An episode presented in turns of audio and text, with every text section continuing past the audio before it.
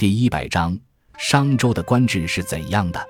商朝王庭里设有百官，总称多尹，辅佐商王进行统治。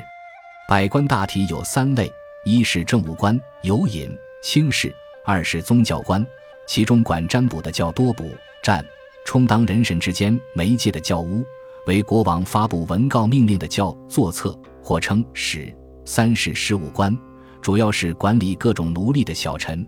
如王庭中的奴隶总管教宰，管守工业奴隶的教司工等。政务官、宗教官的地位高，权力很大。百官又称内府职官。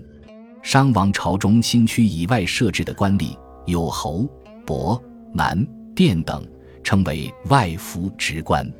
周朝的官制是在商代基础上发展而来的，形成了一套庞大的管理组织和制度。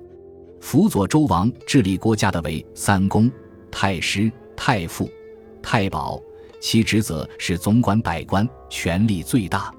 三公之下，朝廷中职级最高的是卿士、太宰、太宗、太史、太柱、太师、太卜。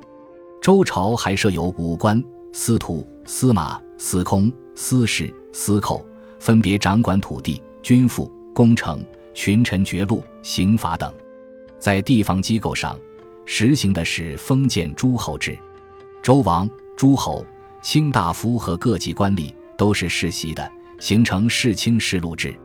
这一体制对于稳定和巩固中央政权的统治，促进其政治、经济和文化的发展起了积极的作用。但随着社会生产的发展，各诸侯国势力强大，王权相对削弱，官制也相应的发生了变化。